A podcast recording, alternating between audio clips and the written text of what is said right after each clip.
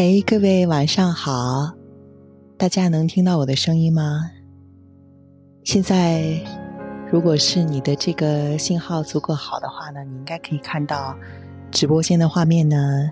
看到在右边有一盏星球那样的灯，呃，在后面一点的地方呢，有一个小小的时钟，上面显示着上面的时间是二十点零二分。呃，声音的话，如果要是清楚的话，OK，我看到小莫说可以看到了。那声音清楚吗？声音清楚吗？太好了，看到很清楚。OK，那我看到现在的啊，看到静怡了，你好，我看到啊，看到好多熟悉的朋友啊。欢迎大家，轩一、米努，欢迎大家。呃，那我接下来呢就开始进行我的这个分享了。我们今天晚上的分享呢，大概是会有一个小时的时间。那最后呢，我也会给大家留出提问的时间哈。呃，那么首先先问候一下大家吧，欢迎各位来到这一段直播，这样一个奇妙的啊，所有人都同时都在的一个空间当中。这个感觉就有点像是我当年做一个电台主持人的时候啊，呃，我知道我在说话的同时，可能远在深圳或者说在珠海的某一个人，他就能够在那个时候同一时间听到我的来自遥远的北京的声音，然后这种感觉呢是很奇妙的。呃，我先自我介绍一下，我呢我是楚笑，呃，可能有很多朋友已经认识我了，比如说像。刚刚说话的几位老朋友啊，那其实现在对着屏幕，我在想，不知道手机那一端的你，我看到我们现在直播间有一百六十六个人了哈，不知道你是哪一位呢？呃，我很希望也很愿意认识你，如果你愿意的话，你可以说你好笑，这样的话我就可以看到你的名字了，你随时都可以这样说，那我看到了，我就会认识你。那么今天晚上呢，我们分享的这个主题，哎，看到张云，你好，很高兴认识你。哎，小莫，你好，你好。呃，大家如果要是想让我认识你的话，如果你愿意的话，你可以像他们一样打出“你好笑”，这样我就可以看到你的名字喽。呃，那么在直播的过程当中呢，我可以通过啊，方糖你好。看的名字好甜哦！我会通过这个讨论区呢，及时的看到所有人发的信息。如果在其中你听到有和你很共很有共鸣的地方呢，你也可以通过呃这样的讨论区，然后来告诉我你的感受。比如说你觉得诶这段很符合我的想法啊，你可以说任何你想说的话，那我就会在我面前的屏幕上看到你的信息啊，又看到了 cello。Cello 是拉大提琴的吗？嗯，其实，在开播之前，我正在听马友友的一呃一个是如歌的行版那一段啊，很让我觉得很有气氛的，就进入到我们直播间。好，那我接下来就开始我们今天晚上的分享。这个分享的名字呢，叫做“与食物做朋友”。嗯，我非常的喜欢这个名字。呃，今天晚上呢，我的这个分享。应该是主要包括三个部分。那么第一个部分呢，就叫做什么是与食物做朋友。那第二个部分呢，是如何和食物做朋友呢？那第三个部分其实是我的一个总结。第三部分很短，但是有几句我觉得非常重要的，很有可能会改变你的整体的饮食理念的，甚至会改变你生活的一些话。我想要分享给大家，这是我的第三部分。那我们先来说第一个部分吧，就是什么是和食物做朋友。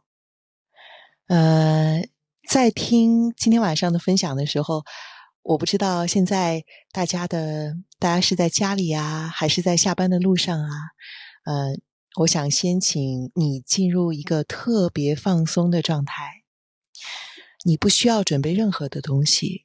甚至呢，你也不用很有仪式感的听，或者是要做笔记，请你选择一个你特别舒服的地方，用很舒适的姿势，把手机呢放在你的旁边，就像是一个朋友那样，让它带给你很安心、很舒服、很愉悦的一个小时。那说到与食物做朋友这个题目，虽然今天晚上的分享是很久很久以前就和墨守确定的，但是这六个字“与食物做朋友”，其实是今天才定下来，是商量之后啊，呃，平台创始人的灵感，我也觉得非常的好。而我要说的内容，其实在开播前的前一分钟。我还在根据这个题目做最后的调整。我在想，就是与食物做朋友这句话，其实它背后的意味很深。如果说每一句话的背后都有一个预设，比如说，比如我们会说“你怎么来了”，那言下之意就是我们预设说：“哎，你不应该来啊，你怎么会来呢？”又比如我们说今天要下雨，那言下之意是说今天而不是明天。我们出门要带伞。那么，与食物做朋友的言下之意是什么呢？言下之意是，我们和食物不是做别的，做别的什么呢？不是做陌生人，不是做敌人，也不是做情人。很有意思的是，陌生人、敌人、情人这三种情况，差不多是我们。所有人跟食物所具有的三种关系，我可以一个一个来说。那你也可以听着的时候呢，来想一想，就像从一个第三人的角度来观察一下，在你的生命当中会出现他们中的哪些，或者是哪一种重要的状态。那我们先说与食物做陌生人吧。其实呢，与食物做陌生人啊，差不多就是对于食物无感、无欲无求，吃饱了呢就可以。那如果你是这样的人，你可能会很快就吃完饭，而且会觉得其实吃什么呢都有一点无所谓。当然了，吃到好吃的东西呢也会有点开心，但是对于食物没有那么执着，只要填饱肚子就行。那么你可能会吃的很快，也有可能是。边走边吃，比如说你早上呃上班的路上，随便到便利店里抓一个三明治，那无论它是冷的，还是说呃看起来卖相不够好或者不够新鲜，其实你不是很介意，只要填饱肚子就可以了。那我们再说一下和食物做敌人。其实这是我特别想要说的一种情况，这种情况呢是在最近几年以来越来越多。我不知道在听的人当中会不会也有朋友就是有这样的，嗯，关于饮食方面的焦虑，以及对于身材和容貌的焦虑。其实应该是在近几年来吧，呃，健身啊，还有瘦啊，似乎成为了我们整个整个社会的一个重要的主题。嗯，让谁不说自己正在减肥，他都觉得不好意思哈。而吃呢，它是减肥的大敌，所以如果你想要减肥，那么最开始采取的一个最初的策略其实就是少吃。那么你可能会节食，或者是疯狂的去运动、去健身，你可能会双管齐下，一方面在吃的方面极其的控制，一方面呢又。雄心勃勃的去健身房健身，然后在跑步机上跑到自己虚脱啊，还有很多很多别的方式。那于是我们就开始慢慢的和食物做敌人。我们其实会有点害怕那些高热量的食物，那甚至跟自己说，从今往后我再也不吃这些不健康的垃圾食品啊，这些零食。恨不出恨不得你每次吃饭都会拿一个 A P P 出来算一下。我今天的额度还剩下多少？那有一些文章呢，还会把这个像薯片呐、像炸鸡呀这样的食物形容成像是魔鬼一样，好像不停的在诱惑你啊，像奶茶呀等等。那似乎呢，他们就是在诱惑着我们，让我们失去自己的意志力啊，让我们远离一个完美的体态，让我们远离一个好人。就是这样的话，你可能会在。偶尔有一次你吃了零食之后，你会产生很强的羞耻感，会觉得：哎，我为什么我的意志力不能够控制我？我发生了什么？那你可能也会因此就不自信，不愿意出去和别人社交，或者和别人见面。那么这是与食物做敌人，你会感到饥饿，但是呢，你又不太敢吃。那么这种关系如果长期的持续，可能会诱发厌食症。其实我很喜欢的一个歌手啊，呃，就是卡朋特乐队，呃，那么其实里面的主唱就是那个女孩子，她的才华非常的出众。当然，她最后去世呢，是因为长期限制自己体重，因为为了她的职业生涯，她让自己患上了厌食症。那她长期限制自己的体重，后来进入了一种慢性的饥饿，最后是器官衰竭。很早的就离开这个世界，当然那是一种很极端的情况。但是厌食症呢，可能还会是现在这个社会，尤其后来在呃很多发达国家越来越引起重视的一种呃和食物相处的障碍。那它其实呢叫做 eating disorder，disorder 就是乱序，其实你按照字面意思来翻译。但是他说 eating disorder 的时候，更多指的是两种倾向，一个是厌食症。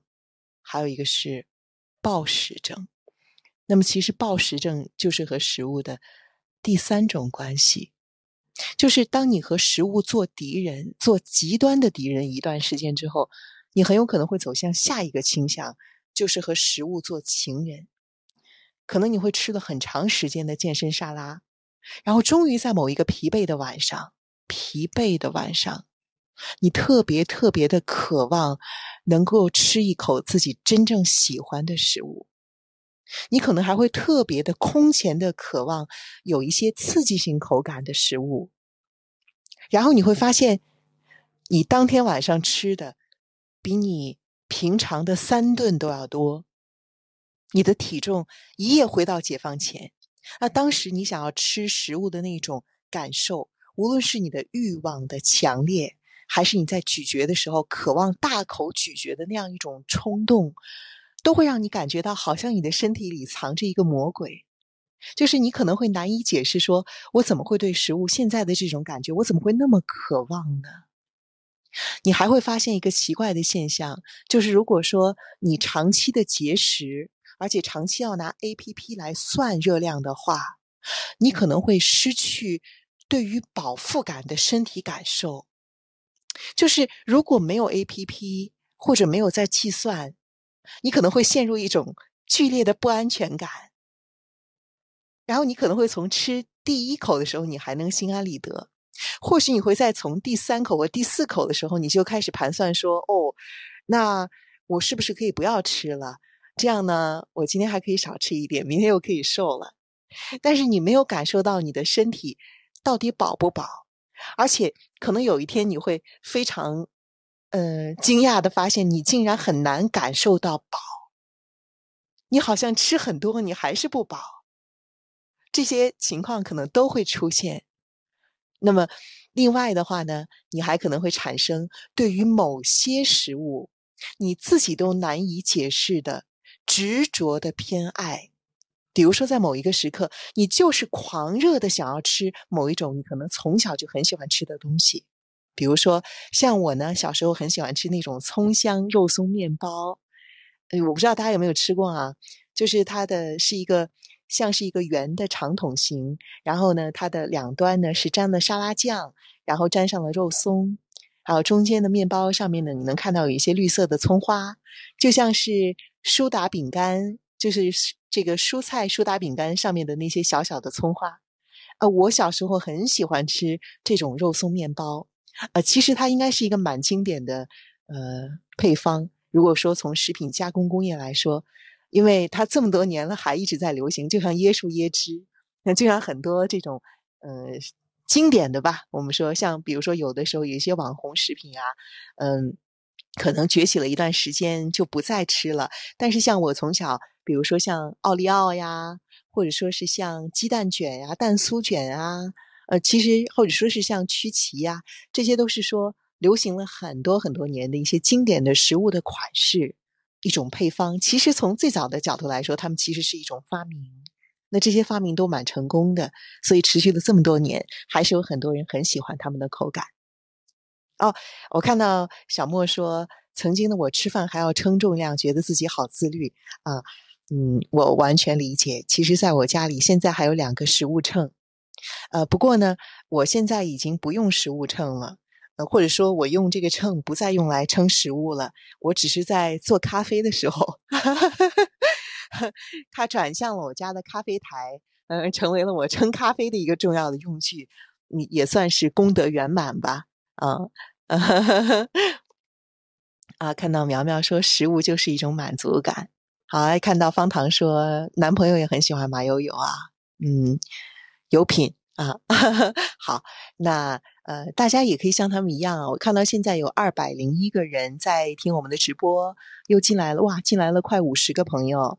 那如果你是中途进来的话呢，呃，我想再说一下，如果你希望能够在直播过程当中，呃，想和我有交流的话呢，你可以直接通过。文字框输入你想说的任何的信息，我就会在我面前的电脑屏幕上第一时间看到你要对我说的话，就像你此刻没有任何一秒钟的延迟听到我在北京对你说的话那样。嗯，那我继续来做我的这个分享。那我刚刚其实讲了，我们说要和食物做朋友，那不做朋友做什么呢？我讲了我们现在的。基本上可以覆盖我们和食物关系的三种情况：陌生人、敌人以及情人。啊，看飞说吃什么都不香，那可能你更加属于是陌生人的那种情况。那做这三种关系呢，是我们这个时代常见的几种情况，他们会使我们的生命可能会很无趣。比如说吃什么都不香，那也可能会使我们的生命很挣扎。就像我说的后面两种情况，因为你和食物做陌生人，会使你失去一个充满了乐趣的新的世界。我们人呢是有很多感官的，如果你是盲人，你看不到世界的各种各样的色彩；如果你失去了听觉，你将听不到任何的声音、音乐。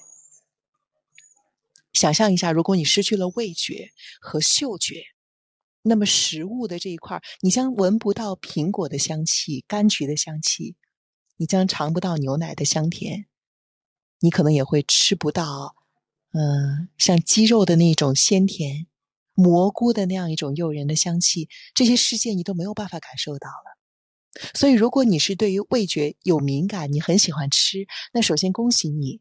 因为你可以敏感的察觉到这部分世界，它会使你的世界变得更加的丰富。你不要有负罪感，而且如果你能够真正的运用正念的有关的知识和方法来进一步的感受食物，那么你的每一顿饭，甚至是你吃到的每一只苹果的每一口，都会有不同的口感。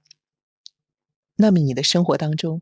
会充满了新奇的乐趣，就好像你每天开始一段新的生命。嗯，这不是什么玄幻的东西，这是一定会发生的事情。那如果你和食物做敌人的话，它可能会威胁到你的安全感，以及你对于爱的感受。我举一个例子啊，对于很多人来说呢，食物其实是意味着爱。比如说小时候你放学回到家。那你妈妈做的那顿饭让你觉得非常的治愈。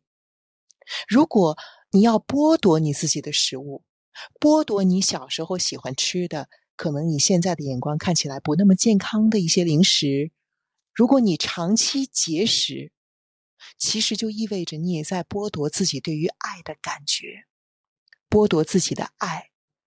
那么这可能会给你的心理带来很多的问题。所以，我们带着这样的一个观点，我们再去看为什么有些人他总是难以很瘦，或者说他总是很胖，或者说他会一段时间内迅速的瘦了，但是他很快又会回来。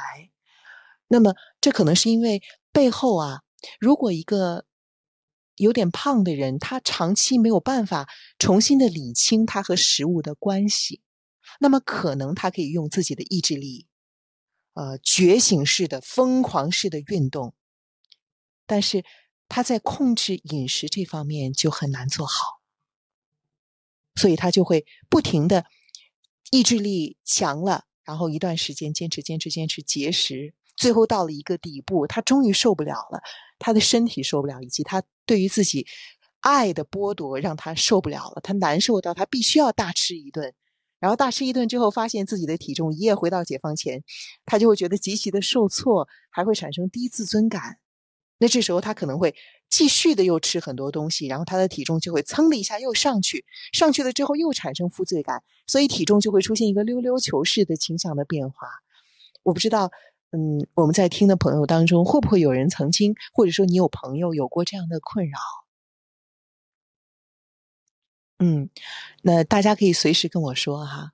那么第二个呢，就是呃，如果另外呢，就是如果你和食物做情人的话，我们刚刚说了和食物做陌生人会怎么样？会无趣。那如果你和食物做敌人的话，你会觉得非常的挣扎。那如果你和食物做情人，可能会带来这样的后果：第一，就是你很容易暴饮暴食。暴饮暴食会使你觉得可以获取一种强烈的快感，就好像你和你的情人疯狂的见面。那可是我要告诉你一个重要的规律，就是你可以回溯一下自己，嗯，比如说吃的特别多啊、暴食啦之后的这个经验哈。它最大的问题呢，就是你吃的越多，你越难以得到满足。那这会让你发现，你通过这样的方式大量的吃某种，或者说是你平时完全不敢吃的高热量的食物，你的快感能够持续的时间越来越短，好像这个方法后来也不好使了，而伴随你更长时间的是后悔、疑惑以及担忧，还有低自尊感。所以和食物的关系。它不仅仅是一个饮食的问题，我们一天要吃三顿饭，那你算算，我们一年要吃多少顿，一生要吃多少顿？所以处理好食物的关系，就像我们修复自己的睡眠问题一样，它和一个人的人生幸福密切相关。而我可能想要告诉你，从我自身的体验来说，如果你能够把饮食作为一个契机。通过你喜欢吃什么样的食物？你喜欢吃咸的、辣的，还是甜的？你喜欢吃软软的，还是吃起来会酥脆的？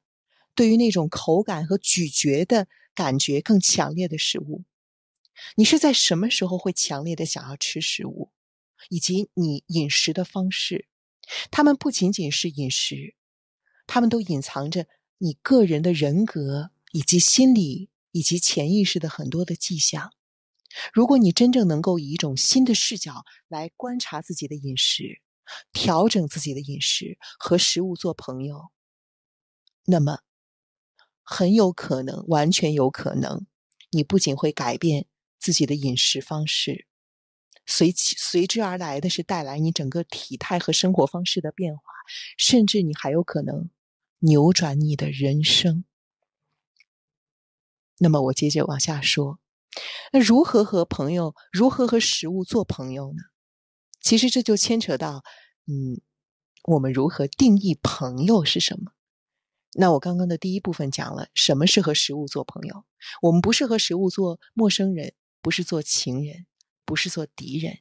那么朋友是什么呢？每一个人对于朋友有不同的定义。比如说，如果你看过一个经典的童话《小王子》的话，那你就会知道。朋友呢，就像是小王子和狐狸的关系。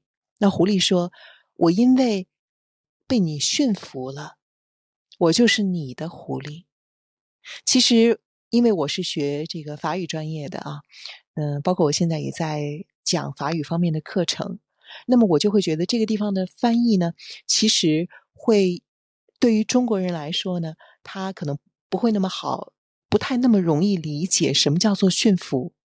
有很多妈妈在给孩子讲小王子的故事的时候，关于驯服这个地方这一部分其实是很难理解的，因为在我们的整个感觉当中，呃，我驯服了你，似乎你是我的一个宠物，你是我的一个所有物。但是朋友呢，又不是这样的关系。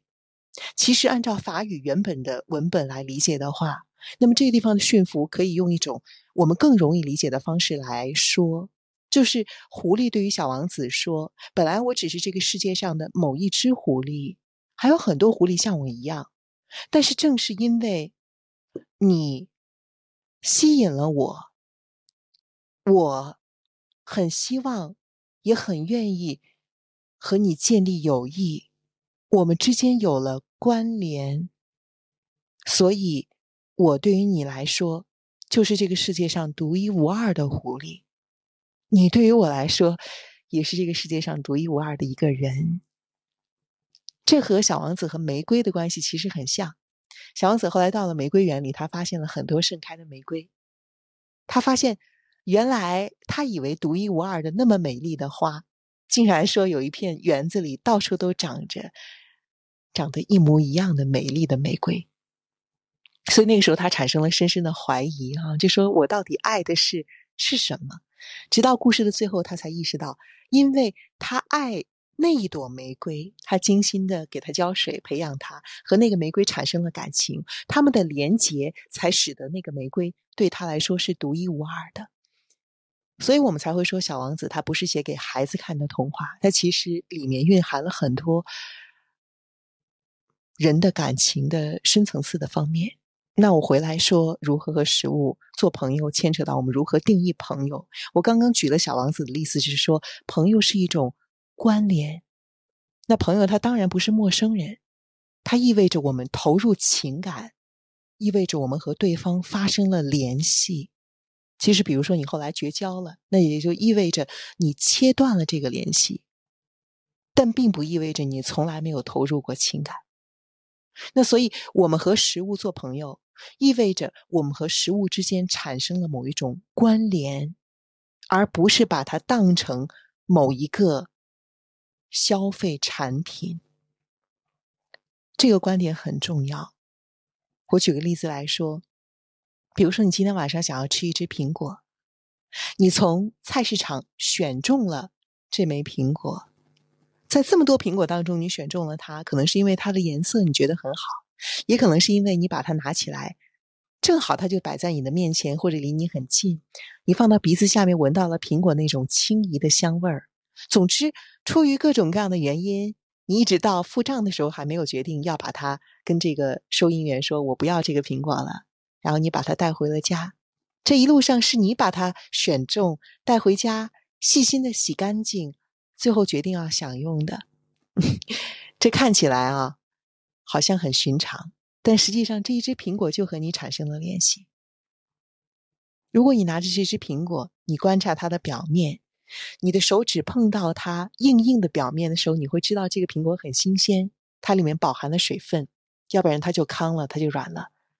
那你会看到这个苹果表面的色泽，而苹果在见到你之前，它长在树上，它经过了时间的酝酿，他见到了很多的阳光，见到了鸟儿，见到了蜜蜂来采蜜，在他还是苹果花的时候，那么现在他见到了你。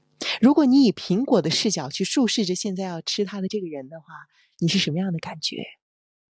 当你这样的感觉去感受这只苹果的时候，它到你嘴里的味道是会完全不一样的。你如果想象着这只苹果希望如何被面前的这个人享用，你就是在和他产生关联的，用心的去感受苹果的味道。那么我再说回来，朋友不是陌生人，那朋友他也不是情人。因为它意味着是一种不太过度的平衡的关系。比如说，你爱吃，但是呢，你从不过度的，呃，报复性的吃。你会获得愉悦，但是你不用吃很多。比如说，面前的这个苹果放在这里，那你要是想以一种报复性的方法来吃呢，你可能是五口六口就夸夸把它吃完了。甚至你一边右手拿着苹果在吃，左手还在刷着手机、刷着抖音。当你对苹果不够真诚的时候，它给你的味道也不会有诚意。所以这就是我想说的，朋友还意味着一个很重要的方面，就是你要真诚。没有谁会愿意和一个没有诚意的人产生友情。我们对于食物同样需要诚意。你在饮食时候的诚意，它不会辜负你，它会回报给你同样具有诚意的体验。那朋友不是敌人，这个点我就更不用说了。嗯。那么，朋友有哪些作用呢？他不是陌生人，他不是敌人，他不是情人。朋友有哪些很好的作用呢？朋友可以使我们获得情感上的滋养，就像我们吃了好的食物，我们会获得身体上的一种很舒服的感觉，我们会觉得充满了爱。朋友可以让我们更好的认识自己，所以就是我刚刚说的，饮食它不仅可以。滋养你的身心，它还可以成为认识你自己的一个重要的契机。我举个很简单的例子，比如说，嗯，比如说，如果一个人他成功的减重，那么一定是因为他通过他原来曾经很胖这件事情，发现了他的人生当中存在的某一个点。他其实扭转的和修复的是那样一个点，那样一个整体的观点，它整体状态的改变，所以他成功的减肥，并且可以维持很久而没有发生反弹。曾经的肥胖或许是一个重要的提醒，也就是说，在这个情况下，饮食它是一个契机，在这一部分。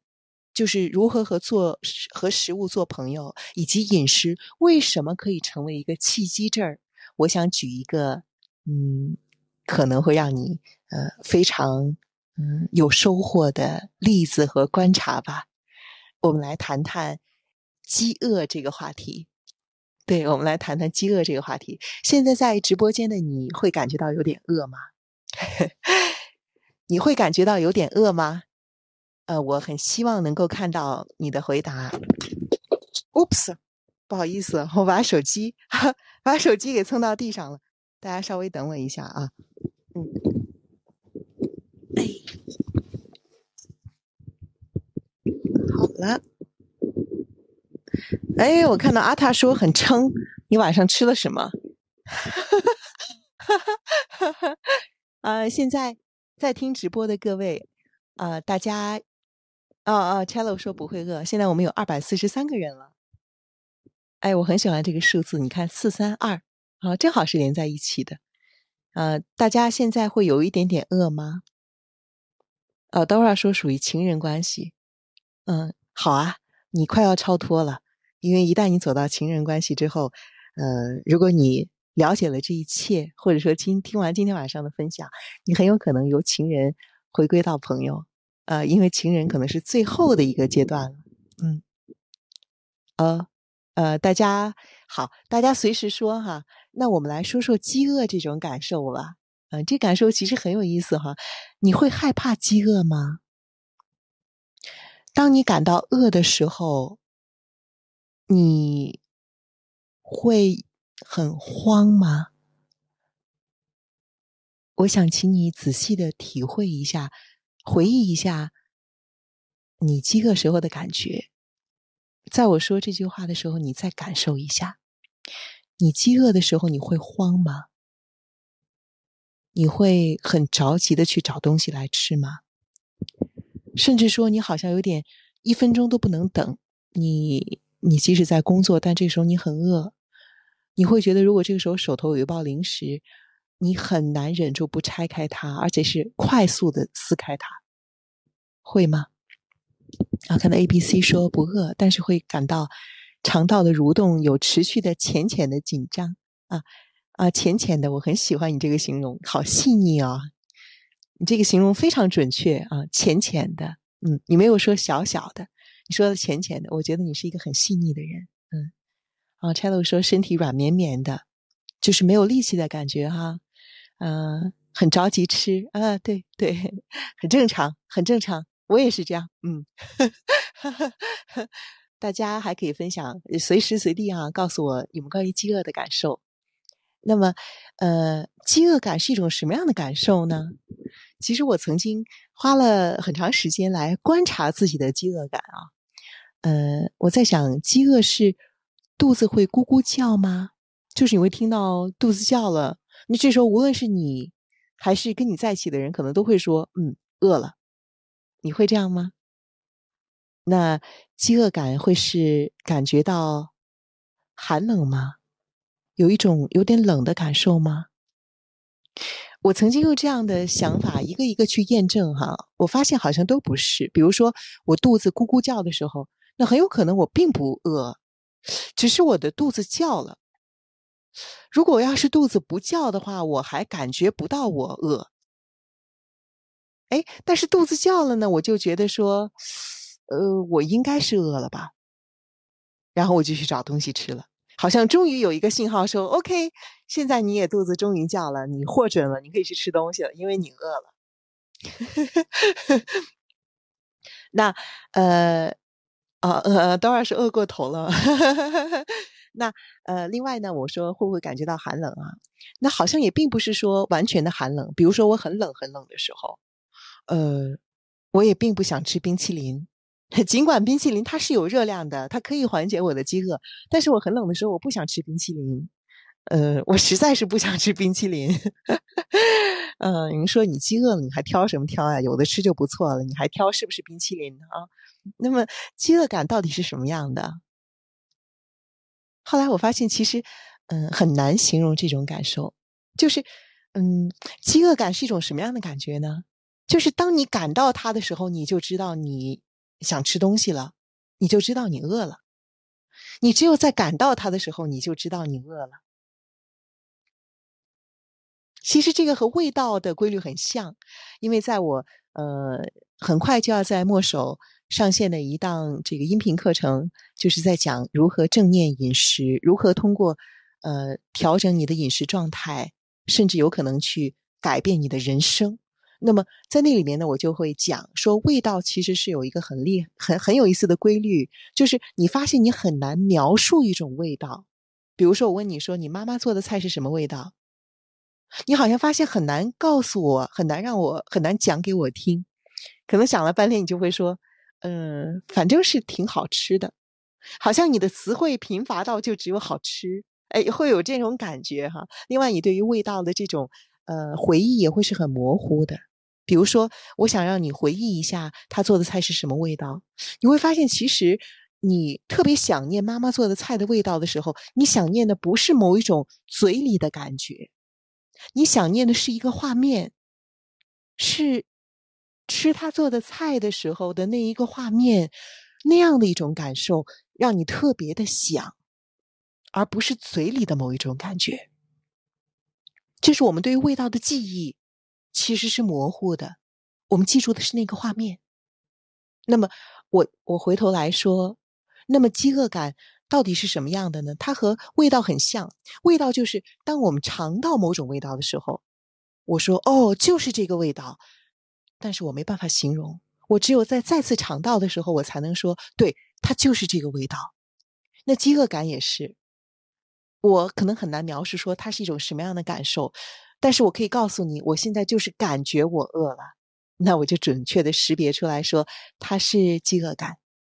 那从我自己的经验来说呢，饥饿感好像是一种后背会有点发虚，呃，有点腰疼，然后整个人觉得很虚，就是你虚的那种感觉，就是你和你担心的时候的那种感觉差不多，有点空荡，有点悬在那里，集中不了注意力的一种感觉。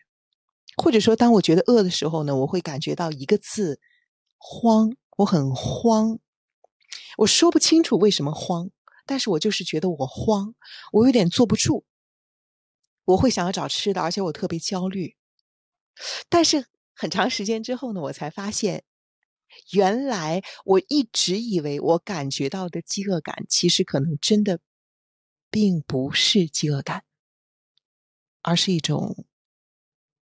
疼痛感不是饥饿感，而是一种疼痛感。因为我感觉到，当我冲回家的时候，如果我并没有冲进厨房，或者说我手机完全没电了，我没有订外卖的机会，我直接冲到了卧室的床上躺着。我很快呢，就会觉得我其实躺到那儿我很安心，我并没有觉得那么慌了，我也没有那么饿了。再过一会儿，可能我放松下来，我会很容易的进入梦乡。而当我醒来之后呢？我也并不觉得饿。按理说，如果我真的饿了，特别需要食物的话，那么我又睡了一觉，经历了那么长的时间，我应该更饿，对不对呢？但实际上，其实我发现，哦，我可能不完全是饿才那么慌着吃东西，我是累，我很累。很多人很难把饥饿感和疲惫。以及很多的身体上以及情绪上的疼痛感，嗯，区别开来。其实我们身体的任何一种情绪都会让我们感受到一种反应。你以为你的情绪只作用于大脑吗？不是，它会连接到你的身体的每一个细胞，你的皮肤的每一厘米，甚至是你的指尖的一个小小的点。比如说。当你很焦急的时候，你会感觉到你的手指很难处于放松的状态，你往往是握着拳头的，你可能还是皱着眉头的，你的眉毛之间很难舒展。可能有些人会被形容说：“哎，为什么你总是看起来很严肃？你总是紧锁着眉头？”然后那个人说：“没有啊，我没有在皱眉啊。”但是他的朋友以及他周边的同事都会形成这样一种印象，就是这个人是一个很严肃的、很紧张的、一直皱着眉头的人。那么，这对于这个人来说具有什么样的重要意义呢？意义就是，可能在潜意识里，他持续的处在一种焦虑状态，而他完全没有意识到他已经长期的处在这种状态中了。我说的这句话其实已经离开了饮食的领域，对于我们生活当中，它也是很重要的一个观察。比如有的时候你会发现，你不由自主的你攥紧了拳头，那么可能这是一个迹象，提醒你你正在为某件事情而紧张。但是你忽略这种情绪，可是你的身体上已经有表现了。当你紧张的时候，你的头发丝都是紧张的。你的面部肌肉是很僵硬的，比如说我做主持人，那么我到台上，我可以凭借我的声音、我的气场、我的经验，让听众以及观众产生一种很平静的感觉和状态。就像现在我对着屏幕，虽然我看不到大家，但是我很放松。我和你们在交流的时候，我没有任何的距离。我不知道你们有没有这样的感受啊？嗯。就是我好像在专注的对着大家每一个人在说话，那么如果你能够看到我的表情，你会发现现在我的整个表情也是很放松的。可是如果说你到台上，呃，你纵使可以通过声音以及一种经验性的这种体态，让别人觉得你好像很放松，但是还是会有某些迹象展现出来你内心的不镇定，比如说你容易出现面部的僵硬。你笑的时候可能是不自然的，你可能会出现眼神的极度的用力，这些都是一些很细节、很敏感的东西。如果你没有足够的放松，它必然会有一些迹象会呈现出来。我看到，呃，IC 说声音让你很让人很放松，谢谢。哎，我觉得，哎，我我这还是第一次见到 IC 这个名字呢。我在想，是不是从“冰”的那个词衍生出来的？是说冰清玉洁、冰清玉洁的意思啊，像是一个形容词。IC，谢谢你。嗯，那我接下来往后说哈。那么，我们其实很难把饥饿感和身体上的疼痛感区分，但是我们可能会长期的忽视，或者说是故意去漠视自己的情绪。这个，嗯，在我们我们国家的。文化环境和教育当中，从小可能会有这样的一种倾向，就是告诉一个孩子，从小就说你不应该有情绪，你不应该感觉到疲惫，你不应该怎样怎样。嗯，我们对于身体的情绪、身体的感受，长期是漠视甚至是打压的。那么你可能会从小到大听到这样的一些声音：说你不可以沮丧，你不可以消极，你不可以软弱，你不可以丧，你不可以颓，你甚至都不可以感到困。生存压力这么大，所有人都在努力。你凭什么还在这儿有你的小情绪？你不可以允许自己睡太久，你要早起，你要励志，你要自律，你要成为一个优秀的、棒棒的人。我不知道你们会不会在成长过程当中经常听到这样的声音，而也让这样的声音住进自己的身体，成为了自己的一部分。这些部分呢，其实从正念的角度来说，都是一些评判，就是 judgment。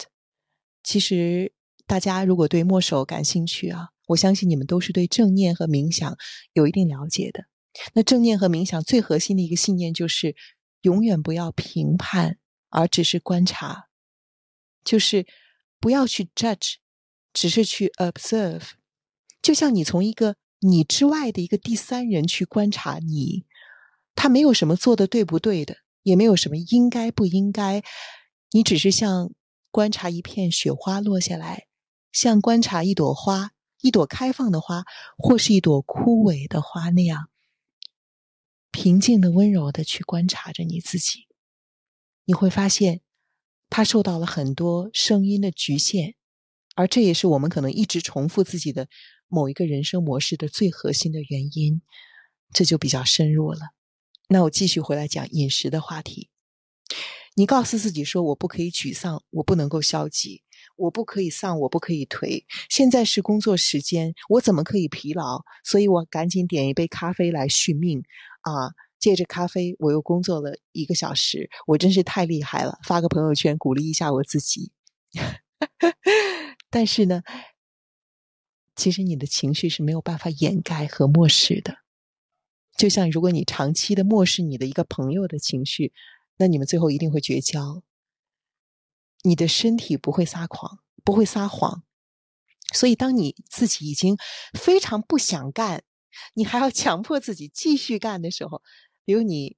你非常对一本书你没有那么感兴趣，你也很累了，可是你觉得我今天还是学习一会儿吧，我还是看一会儿吧。于是你捧着书来看，那这个时候可能就在这个时间点上，你会极度的渴望吃点什么小零食，咸脆的薯片，或者是渴望喝一杯可乐。你需要他们来帮助你续命，就好像需要他们来强化你的信心。说我现在要再努力的工作一会儿。如果你不喝的话，你就觉得不吃，你就觉得你根本没有办法继续加班。你得要通过，就是得要通过一杯它来续命。其实这就是因为你的情绪是没有办法压制的。你需要的不是靠咖啡来续命，而是通过这些身体上的迹象，通过你饥饿的迹象，通过你对于食物的渴望的迹象，来恢复你和身体的连接。意识到这个时候你在情绪上。感觉到不舒服了，那么什么导致了你的情绪的不舒服呢？只有你找到背后的原因，你的情绪才会舒畅。而你情绪舒畅之后，你就没有那么强烈的会需要食物的慰藉。如果你情绪舒畅之后觉得我还是想要吃点东西，我也有点饿了，那么这样的一个流程走下来，你最后做出的行为和你一开始。我觉得我就是难受，我要集中精力，我立刻掏起手机，无意识的点了一个什么东西。这两种它产生的整个过程中间的逻辑是完全不同的，效应也是不同的。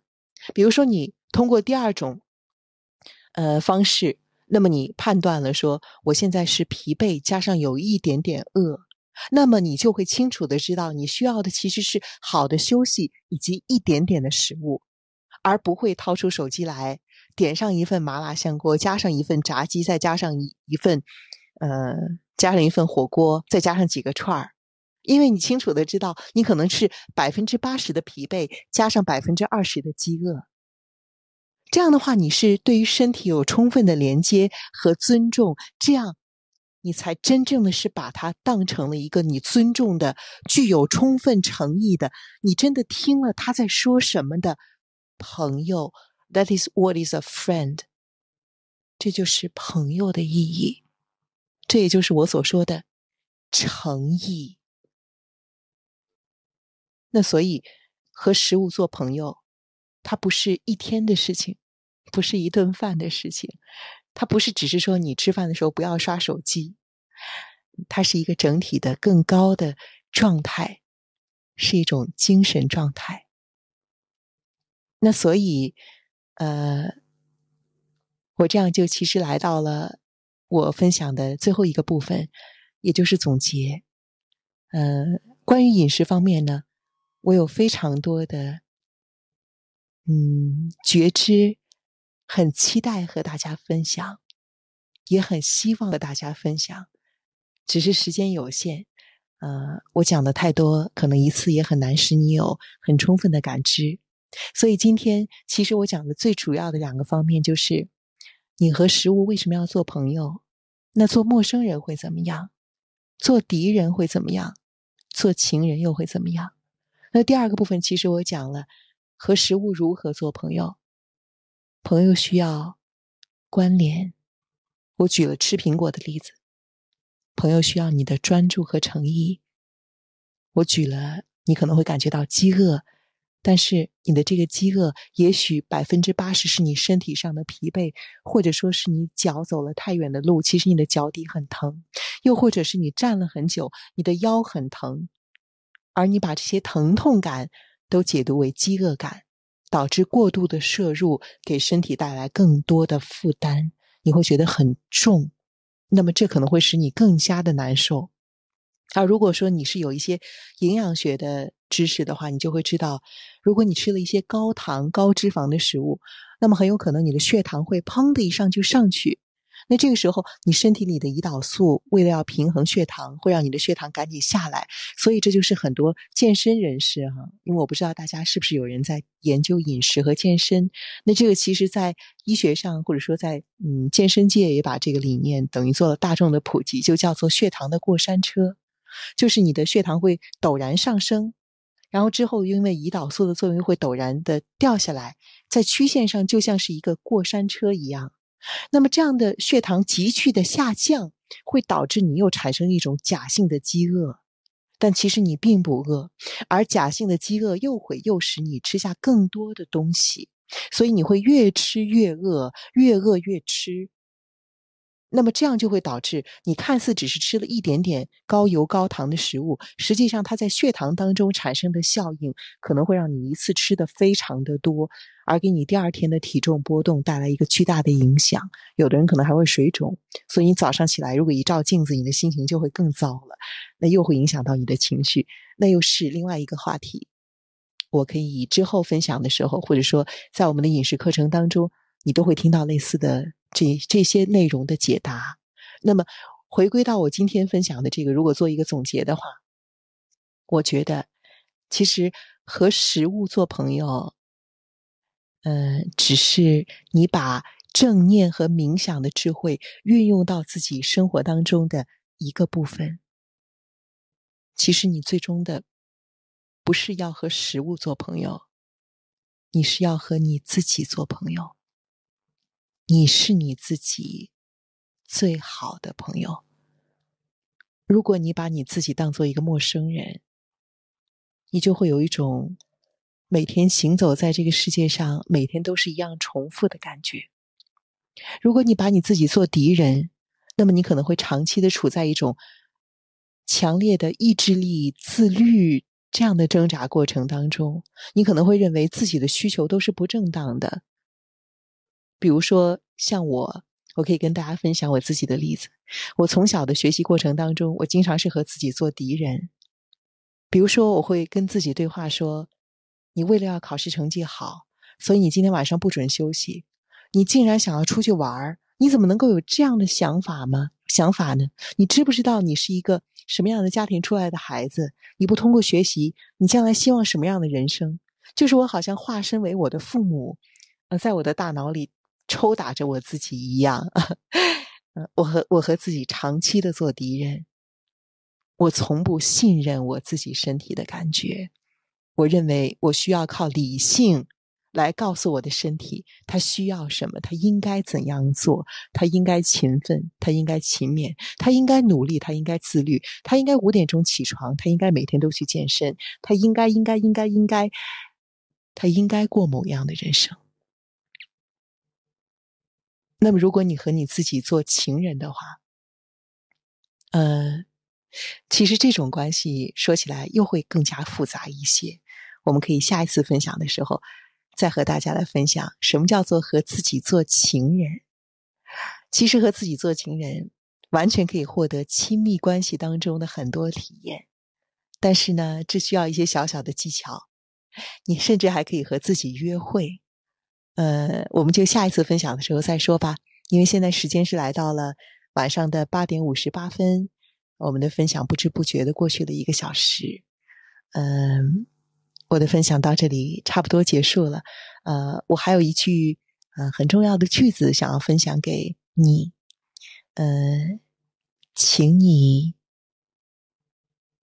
勇敢的和食物以及和你自己做朋友，用食物来滋养你的身体和身心。用食物使你恢复和自然的连接。如果你每一天都有新的食物的体验，那么你的每一天就不会是重复的。如果在你的一生当中，每天要进行的三次体验完全是重复的、无感的，那么你在离开这个世界的时候，可能会有一点点的遗憾。而当你重新的恢复了和食物的新的关系，无论你是减肥还是不减肥，那么都可能完全会打开你的味觉、你的嗅觉、你的触觉的新世界，以及在这些实践当中，认识到你自己身上的某些性格，认识到你对于食物的渴望，可能和你小时候的某一段某个什么经历有关。认识到你固执的想要吃小时候喜欢的零食，是因为你想重温什么样的感受，以及这样的重温是否有可能从食物开始？愿你能够打开一个新的世界。好，呃，我的分享就先到这里。嗯，现在我们直播间有二百八十四个、二百八十四位朋友，呃，再一次的感谢大家，谢谢你们。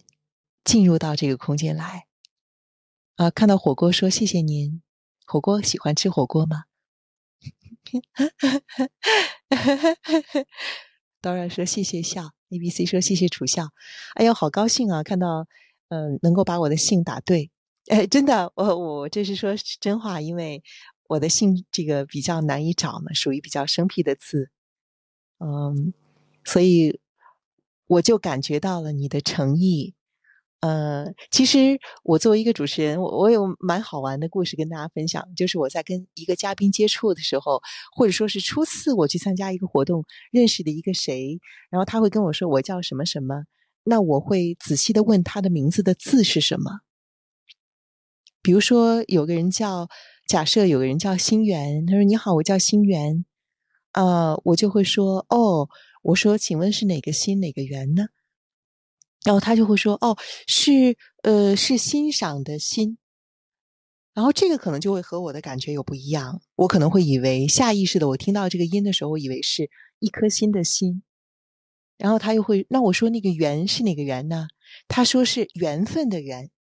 啊，那我我就会在脑海当中把欣赏的心和缘分的缘放在一起。这就是我对于这个人初始的感觉。你想，名字啊，是一个人伴随他一生的重要符号。哪一个父母在给孩子挑选名字的时候没有费尽心思？而这个人在成长的过程当中，又是多少次书写了他的名字呢？名字是他对于他自我的认同，它里面包含着他的父母认为的人生最美好的意义，所以我总是会很呃，不能叫厚着脸皮啊，我总是会不嫌麻烦的去问人家到底是哪两个字。呃，这样的话我也能更好的把他的名字记住，否则我可能就会以为是一颗心的心，女字旁的圆。所以这去问别人的名字究竟是哪两个字，嗯，就是我了解这位朋友的开始，也是我对于友谊的专注和投入。这是我的一个习惯，嗯啊，关于我的故事还有很多，也可以慢慢的分享给大家。当你发现你以这样专注的方式去认识一个人的时候，你的专注他不会辜负你，对方能够感觉到充分的尊重和诚意，你会从他的眼神当中和跟你说的后续的每一句话当中，明确的感觉到。每个人都渴望被看到、被认同、被尊重、被欣赏、被认为可以作为朋友、被喜欢。嗯，啊，看到好多朋友啊，看到了紫菱啊，你好。然后看到苗苗说很多新的和食物和自我的理念和见解，谢谢笑笑。啊，声音很好听，抚慰心灵，谢谢。真的，我今天晚上有一种又回到了电台直播间的感觉。嗯，虽然现在我已经不在电台工作了，嗯，可是，嗯，呃，如果大家感兴趣的话，也可以在抖音上找到我。我的抖音的名字叫做“楚笑的生活散文诗”，其中的置顶的有一个视频，就是我在参加央视主持人大赛的时候，我当时说了一句话，我说：“主持人他是一种内在的表达力和张力，只要你不离开他。”他在你的身上就永远不会消失。主持人他不是一个舞台，一个话筒，我觉得他是一种用心沟通和表达的感觉和感情。所以我现在仍然觉得，呃，我不是一个主持人，更吸引我的是和你们沟通，这样用心交流的过程。嗯。形式没有那么重要。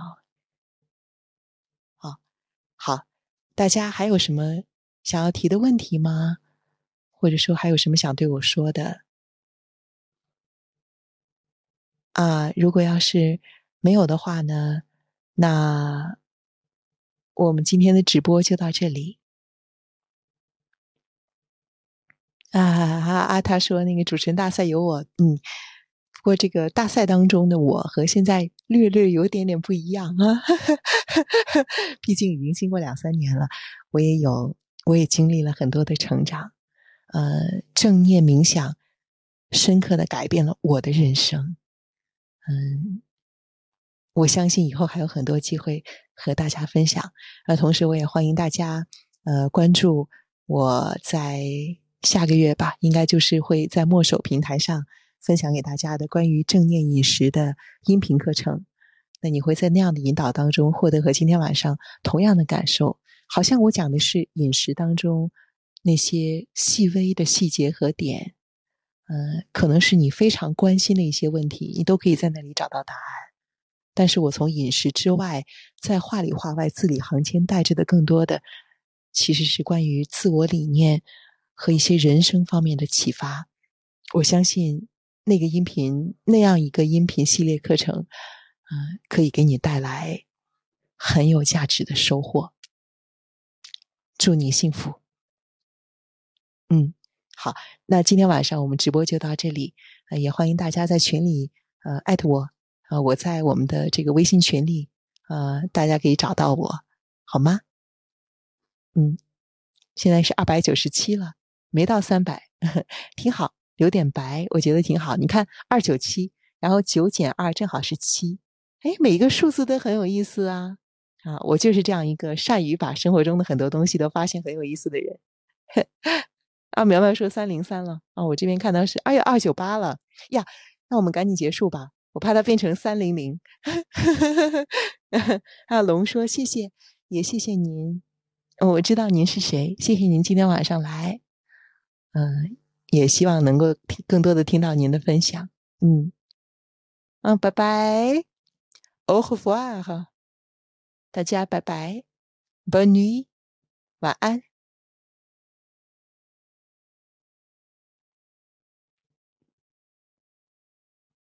拜拜啦，晚安啊！按下结束直播。好的。